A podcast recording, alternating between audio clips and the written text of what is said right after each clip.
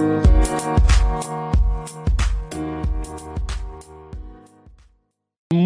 buenos días, Las Vegas. Buenos días. Ya estamos aquí totalmente en vivo el día de hoy. Son las 8 con 2 de la mañana. Muy buenos días a todos los que nos sintonicen ahí a través de, este, de Facebook en Al Día en Bienes Raíces. Estamos totalmente en vivo. También los que nos sintonicen a través de la 90.9 FM Radio. Muy buenos días a todos ustedes. Si tienen alguna pregunta, no duden por favor en comunicarse al 702 437-6777, 702-437-6777, ahí en la 90.9 FM Radio. También a los que nos sintonizan a través de YouTube, también en, en Alfredo Rosales, Century 21 Americana. Muy buenos días allá a los de YouTube, a BTT Pan con Pasta, obviamente, que siempre está ahí. Muy buenos días, saludos para todos ustedes. Y hoy, muy buenos días, Yesenia. Te voy a saludar primero. Buenos días. Buenos días, buenos días. ¿Cómo estás, Alfredo? Muy bien, muy bien, mira aquí, dándole duro al hacha. Eso es todo, eso es todo, hay que trabajar. este, eh, hoy vamos a hablar un poquito, de hecho tenemos un invitado el día de hoy, vamos a hablar un poquito de lo que hemos venido hablando todo este tiempo, de que qué pasa con el mercado de bienes raíces después de junio, eh, de julio en adelante. ¿Qué pasa con este mercado? Qué se viene, qué se puede esperar. Si tú eres inquilino, quieres escuchar. Si eres dueño de una casa que está rentando o eres landlord o arrendador, creo que se le dice en español, quieres escuchar.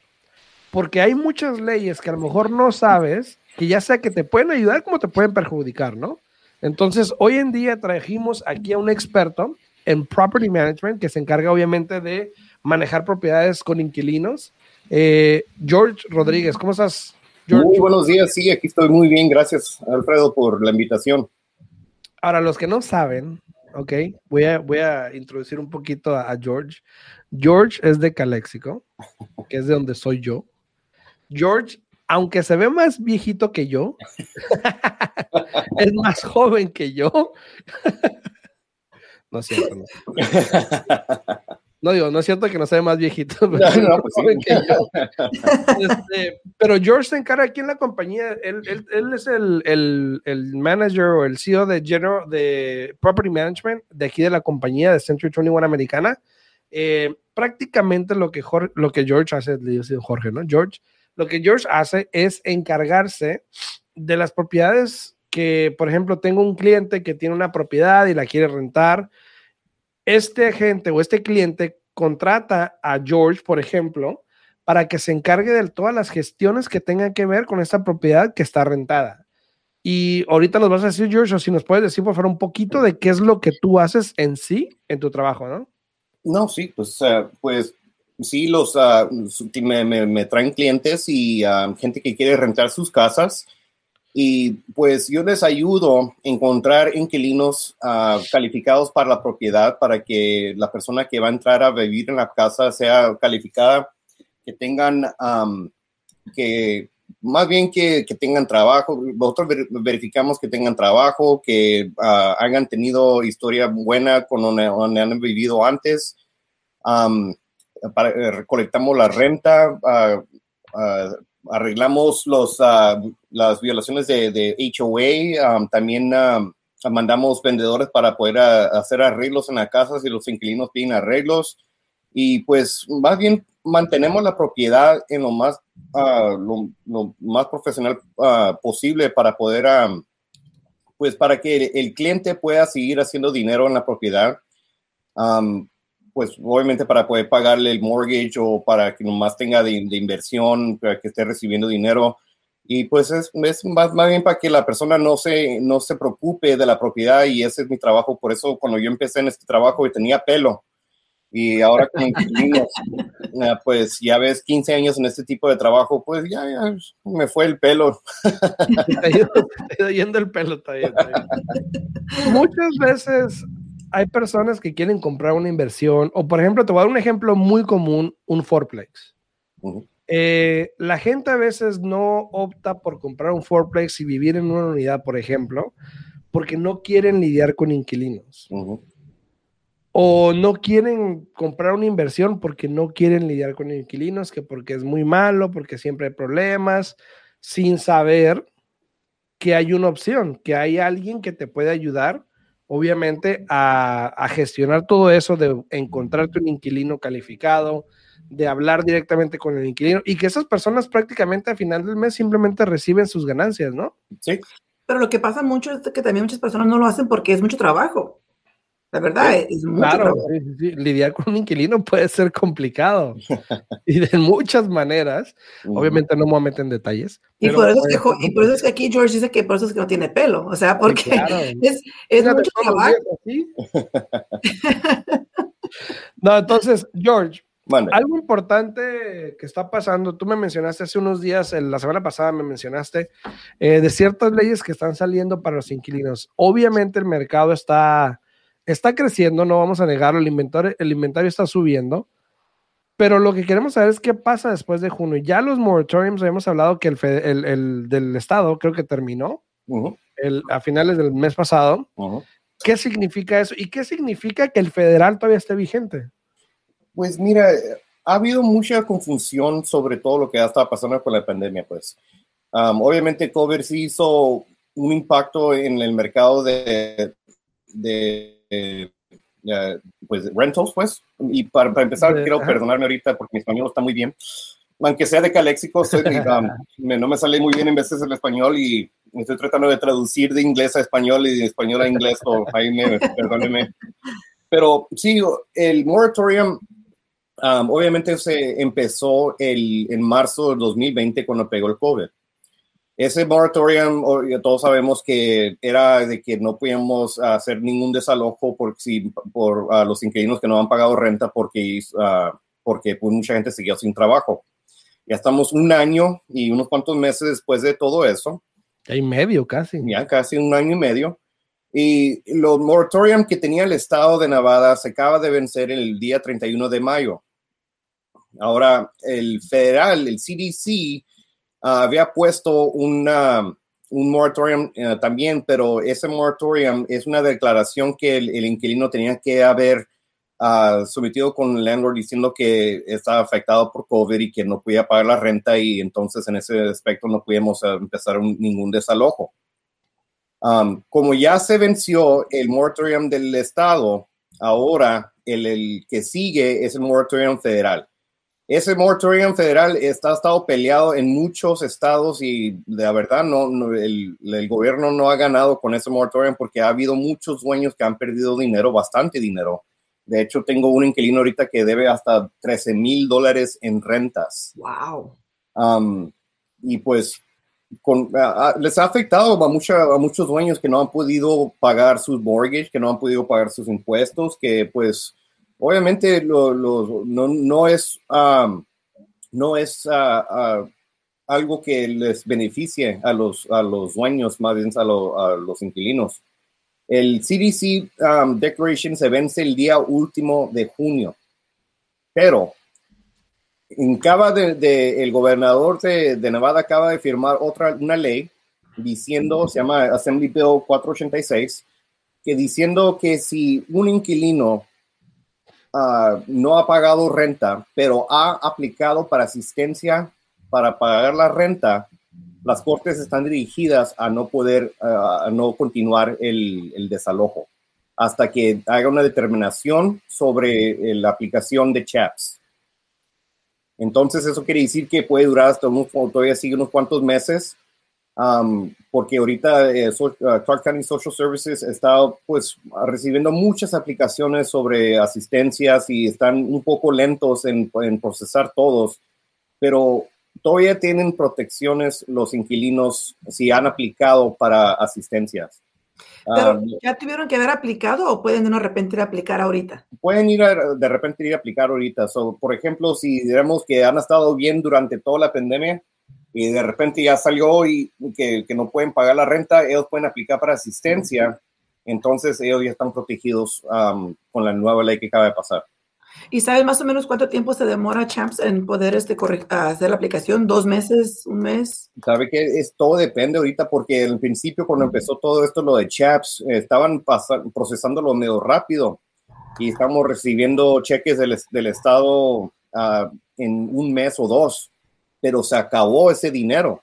Y Oh, wow. cuando se acabó ese dinero y ahora que eh, la nueva ley están, a- están a- a pidiéndoles dinero al gobierno federal para que les puedan ayudar los estados.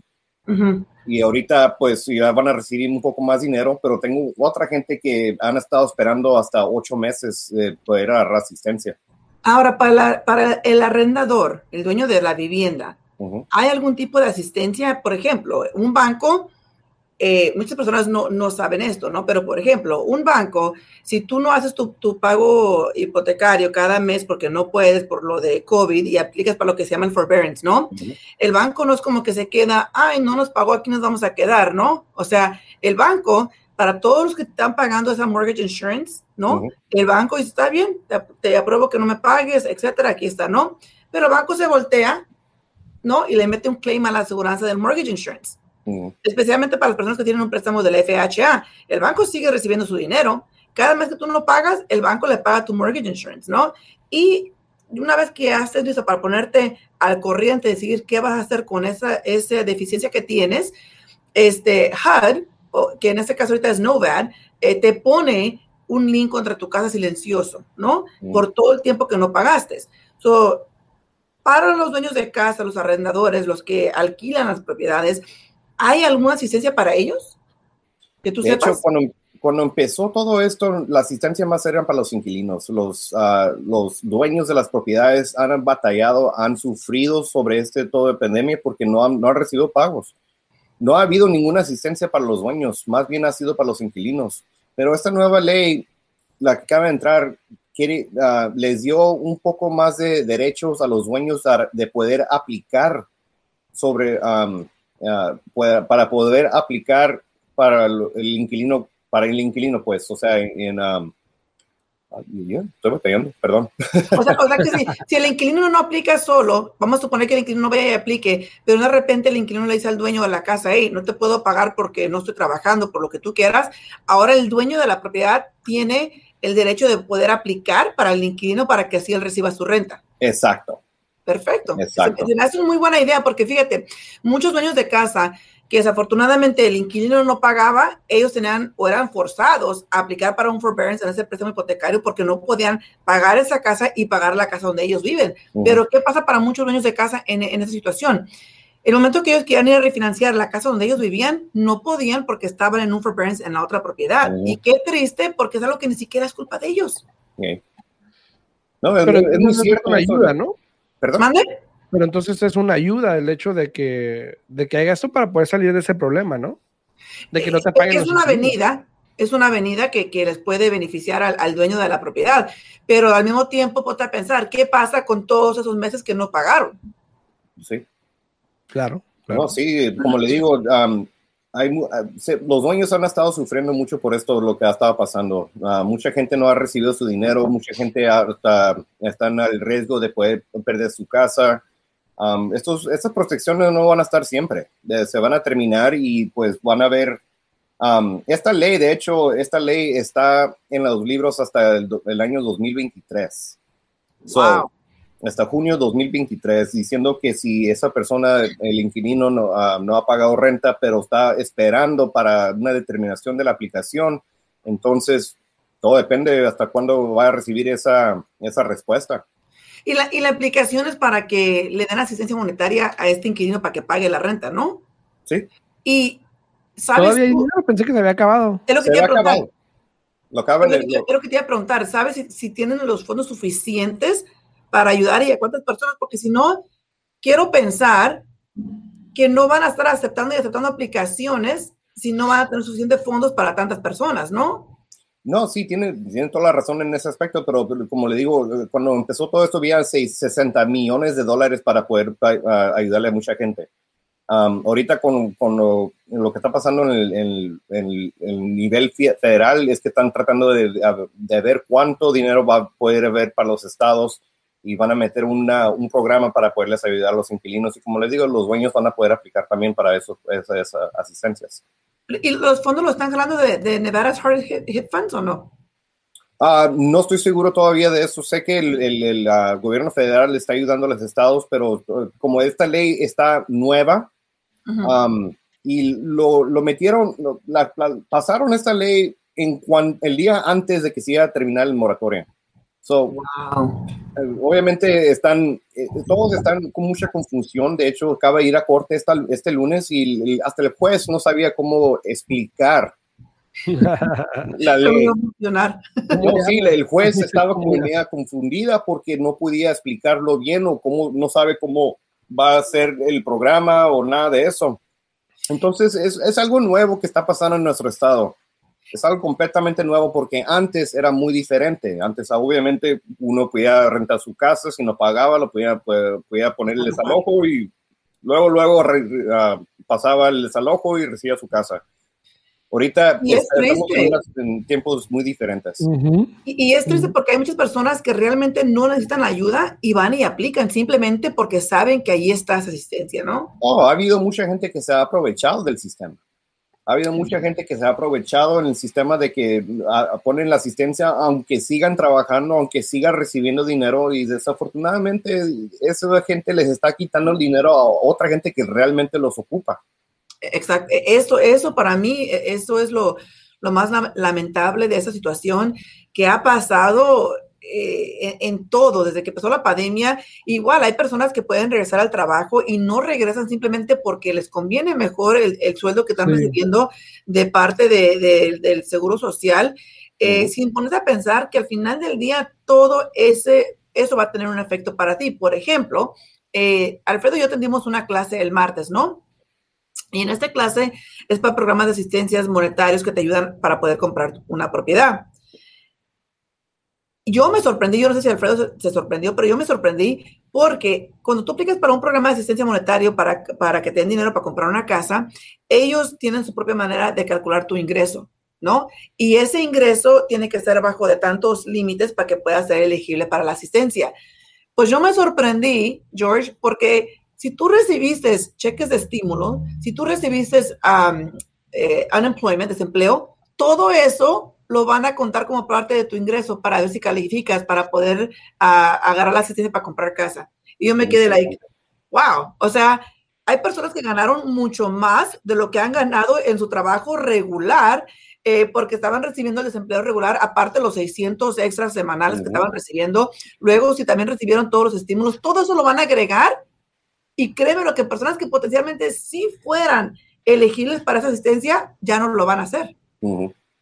Eh, para todas las personas que están sintonizando aquí en las redes sociales, en Facebook, muchas gracias por estar ahí. Si tienen alguna pregunta, no duden en poner en los comentarios, por favor, y aquí estaremos para contestarle las preguntas. Eh, también gracias por darle like a los videos, al video. Muchísimas gracias a todos los que están por ahí. Si tienen una pregunta, ya saben, en los comentarios se la pueden poner y aquí George o Yesenia o yo la podemos contestar con mucho gusto.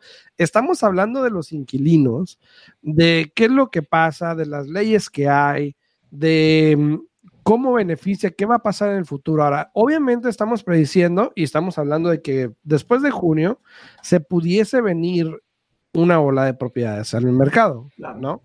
Que es lo que hemos venido hablando todo este tiempo, de propiedades que hay gente que no ha podido poner en el mercado porque simplemente estaban rentadas y no había manera de enseñarlas porque los inquilinos no querían, porque no se iban a salir, porque este, no los podían sacar tampoco. Pero ya que estamos a un mes de que se vence el moratorio federal, porque ya el local se venció. Ahora, para aclarar este punto, había dos, uno estatal, que el gobernador firmó, y uno federal, que el CDC puso, ¿no? Ahora, si tú no firmaste la hoja de declaración del CDC, prácticamente estás vulnerable, ¿no? Es lo que me dices. Muy cierto, muy cierto. O sea que en este periodo ya pudiste haber sacado a gente y a lo mejor ni sabías. Exacto. Sí. Pero si tienes esa hoja, no puedes, ahora, no puedes empezar el proceso o no los puedes sacar, porque yo puedo empezar el proceso hoy, incluso si tengo esa hoja de declaración, pero pues no lo puedo sacar hasta después de 30, ¿no? Sí. Entonces, ¿te puedes preparar para eso? No, sí, de hecho, mucha gente lo que estaba haciendo es que, aunque gente hubiera puesto el CDC, um, otra gente lo. Yo peleé unos cuantos que, que fui enfrente del juez y les dije que no creo que están uh, bajo esta protección porque realmente no, no lo ocupan o no, no les está afectado. Entonces, es, sí, es muy cierto que mucha gente no, no, no, uh, el, pues uno se puede preparar ahorita, vas enfrente del juez y, y el juez, oye, escucha el caso y más bien sí da el desalojo, pero no se puede eh, eh, completar el desalojo hasta que se termine el, el, el CDC. Ah, entonces lo que me estás diciendo es de que potencialmente hay muchos desalojos ya aprobados que se van a efectuar después del 30. Ahora, ¿qué periodo sería después del 30? ¿Hay otro proceso que tengas que hacer como el 5 Notice Read o otro 30 Day Notice? ¿O ya simplemente el primero, sabes qué? Va el concept de la que o para afuera? Pues no, creo que vaya a ser así. Pienso que lo van a, lo van a esparramar por, durante el mes de julio o de agosto porque van a haber muchos. Ah, yo estaba en un corte y estaba eh, escuchando el juez y muchos, eh, muchos desalojos sí los, sí los dio. Pero, como digo, no, no pudo ser nada, no pudo terminar el desalojo hasta que se termine lo del CDC, la, la, declaración del CDC. Pero entonces no tienes todavía un proceso de cómo va a ser, de si el primero ya te sales o, no, no creo, ni de, hecho no creo que ni hasta las cortes o el Estado sabe cómo lo van a hacer porque tienen miedo ahorita de sobre tanta gente que va a ser, que está en desalojo. Wow. Wow. Yo no sabía, fíjate, yo sabía que no podían eh, sacar a la gente, pero yo no sabía que había evicciones ya aprobadas y simplemente había que esperar al 30 de junio. No, yo sí sabía que había muchas personas que ya habían aplicado para desalojar a los inquilinos, pero que no podían desalojarlos hasta que no se, se cancelara el, reglamento o que pasara después del día 30. Entonces, hay muchas personas que ya van adelantados en el proceso, que para mí es algo muy inteligente, ¿no? Y más cuando hay personas que realmente sí pueden pagar esa renta y simplemente deciden no pagarla porque se sienten protegidos. Eh, yo tengo una cliente en particular que hizo todo el proceso, pero igual como tú acabas de mencionar, George, no los pueden sacar hasta después de junio 30 de que, de que pase ese reglamento. Pero mi clienta tenía textos, ¿no? Con, el, con el, el, el, el, rentero, que él decía, sí, sigo trabajando y qué, pero la ley me protege, si no te quiero pagar, no te tengo que pagar. O sea, tenía textos, textos. Y pues, o sea, eso fue rápido, vamos a corte y te aprueban y vámonos, pero sigue ahí la persona porque no, se, no lo pueden sacar como tú acabas de mencionar después de junio 30. Pero al mismo tiempo, hay personas que son vengativas, ¿no? Porque la otra cosa va a ser en qué condición te va a dejar el, el inquilino la propiedad. Muy también, exactamente.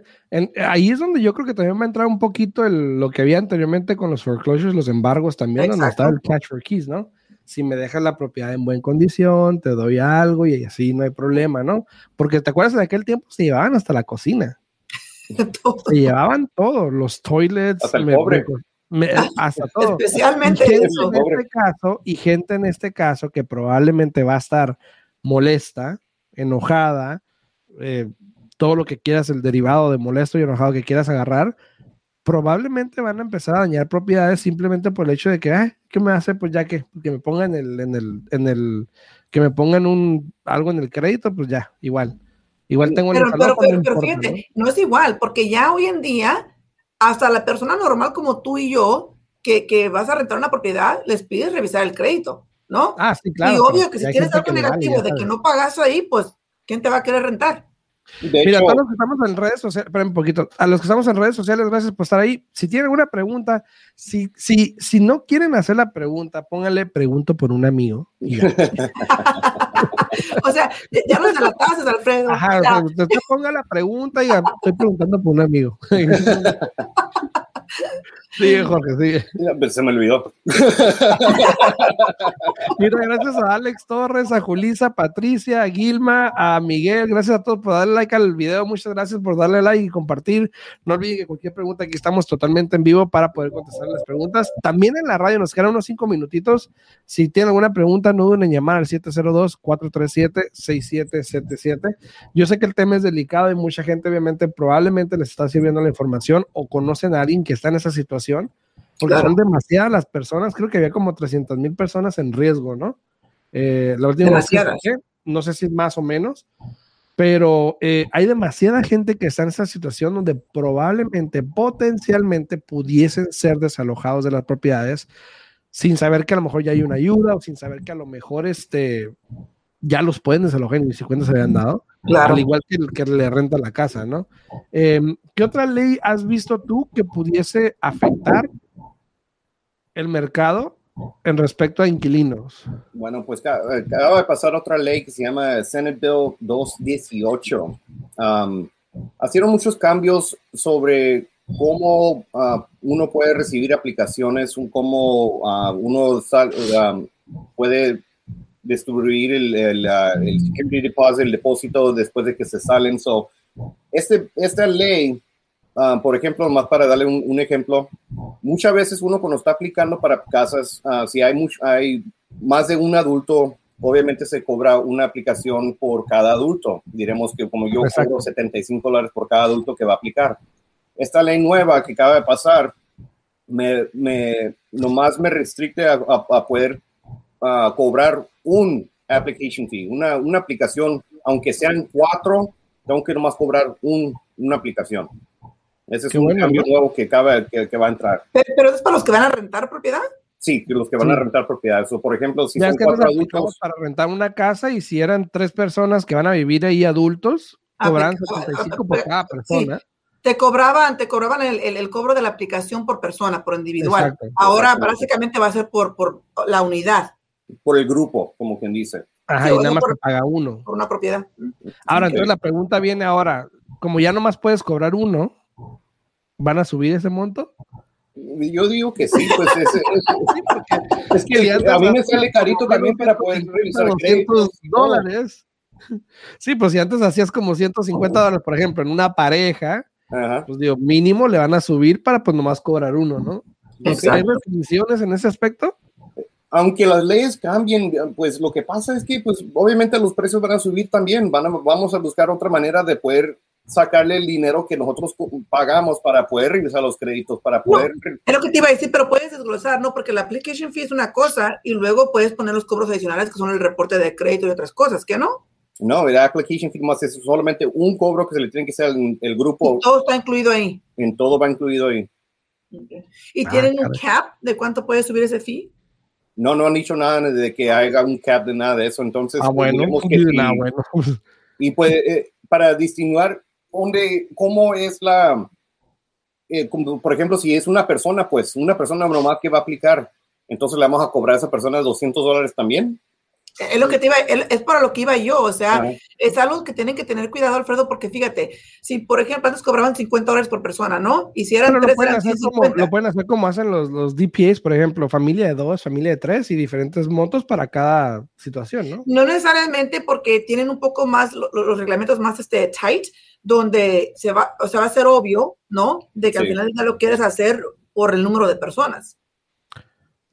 También, está complicado. Sí, está muy complicado. Están cambiando, como le digo, están cambiando esas leyes más sobre los, los inquilinos. Pero mira, eh, de hecho se nos acabó el tiempo, y se nos acabó el tiempo, eh, pero lo que vamos a hacer es que obviamente vamos a traerte de nuevo, George, porque obviamente todavía falta mucha información, más leyes que hay ahí por, por hablar. Pero cualquier pregunta, ¿a dónde te pueden hablar? Si alguien tiene problemas de, de, de, con sus inquilinos o si quieren a alguien que les ayude a manejar sus inquilinos, ¿a dónde se pueden comunicar contigo? Bueno, mi número de teléfono está en la pantalla de 702-719-2100.